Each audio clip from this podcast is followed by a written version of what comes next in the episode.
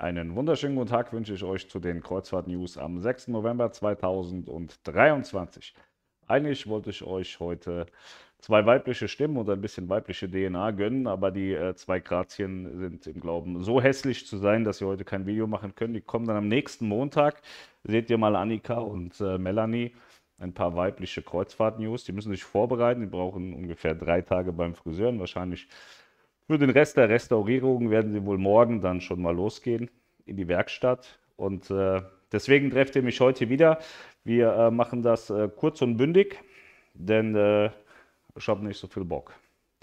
Und zwar MSC hat äh, angekündigt, dass sie das Kinderprogramm erweitern. Es gibt deutlich längere Öffnungszeiten im Kids und im Teens Club. Sie machen eine, eine ganz tolle Sportdinge mit den Kindern und ein verbessertes Programm und sie wollen dann natürlich wie immer neue Standards setzen, wobei MSC und Costa ja im Kinderbereich wahnsinnig stark sind, auch was die Hardware betrifft. Und es gibt ein ganz tolles neues Musikvideo, was äh, Ocean K gewidmet ist mit irgendeinem so Vogel äh, aus den USA, Merrick Hanna, 47 Millionen Follower. Ja, hat er noch nicht mal die Hälfte von mir, aber gut, ist halt auch ein Superstar. Und äh, ja, dieses Musikvideo, das geht jetzt am 6. November, also heute online, könnt ihr euch angucken, müsst ihr aber nicht. Wichtig ist zu wissen, wer seine Kinder bei MSC abschieben möchte, hat jetzt noch mehr Zeiten, das zu tun und die Kinder werden da auch wirklich bestens unterhalten. Sie haben da wirklich äh, ganz, ganz viele tolle Dinge für die Kinder bei MSC, das muss man sagen.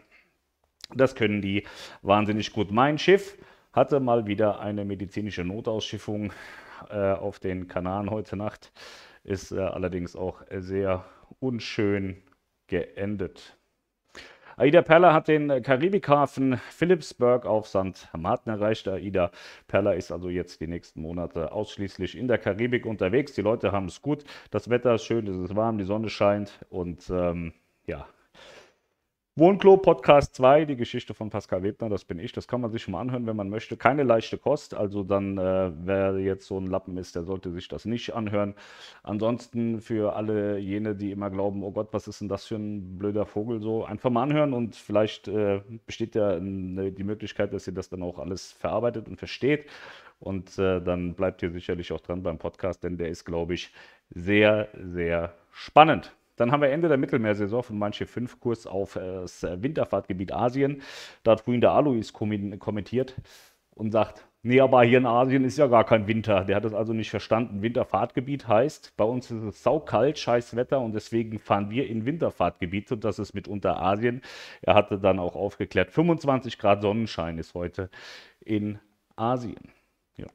Aida Blues als erstes Schiff im Hafen von Antalya seit acht Jahren, Transreise in Richtung Indischer Ozean. Ja, Türkei ist wunderschön. Als Journalist sollte man nicht hingehen, deswegen bin ich da lange nicht mehr gewesen. Ich war einmal in Chesme und bin gestartet mit Celestial Cruises, sehr geile Reederei, war eine super schöne Reise und es war sehr, sehr angenehm in der Türkei. Istanbul hat mir gut gefallen. Geschockt war ich allerdings vom Döner. Der ist nämlich in der Türkei ganz anders als bei uns. Ja, genau. Und den Rest hatten wir ja gestern ein bisschen gemacht. Flugverkehr am Hamburger Flughafen hat sich ja dann am Ende alles aufgelöst. Ich kann noch mal ein Stück weiter runtergehen. Ich hatte letztens viele Diskussionen und zwar geht es um das Thema Mann über Bord. Bei Aida Cruises ist leider ein Crewmitglied verstorben. Es ist von Bord gesprungen. Ähm, war wohl auch ein Suizidfall. In dem Fall hat es dann gestimmt, dass alle Leute Suizid, Suizid geschrien haben. Ähm, schlimm fand ich an dieser Stelle tatsächlich äh, die Aussage vom Kapitän. Ich hatte die Borddurchsage gehört und ähm, der, der hatte das irgendwie so gesagt, als wäre dann ein Sack Reis umgefallen.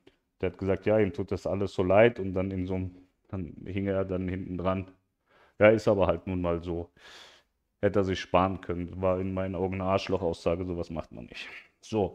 Und äh, was ich dazu mal sagen wollte, immer heißt es, hey, ist ja Suizid. Also ich möchte daran erinnern, wir hatten mal so einen Opa, der hatte bei Royal Caribbean seinen, äh, seinen Enkel aus dem Fenster gehalten, ist dann runtergefallen, tot.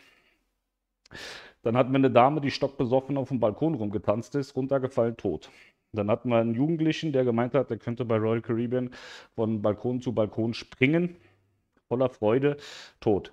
Und äh, deswegen finde ich es immer schwierig, wenn immer gleich geschrien wird, Suizid, Suizid. Keiner weiß, was passiert ist. Wir berichten darüber, weil es eben diese, diese Mobmanöver gibt, dass die Rettungsart gefahren wird. Man sucht und guckt und da sind immer viele Leute involviert. Deswegen äh, berichten wir darüber. Aber ich finde es immer schwierig, wenn dann irgendwelche Idioten zu Hause sitzen und glauben, nur weil sie was ins Internet schreiben können, dass sie es auch müssen. Und ähm, da würde ich vielleicht ein bisschen mir hoffen, dass das ein bisschen sensibler gestaltet wird.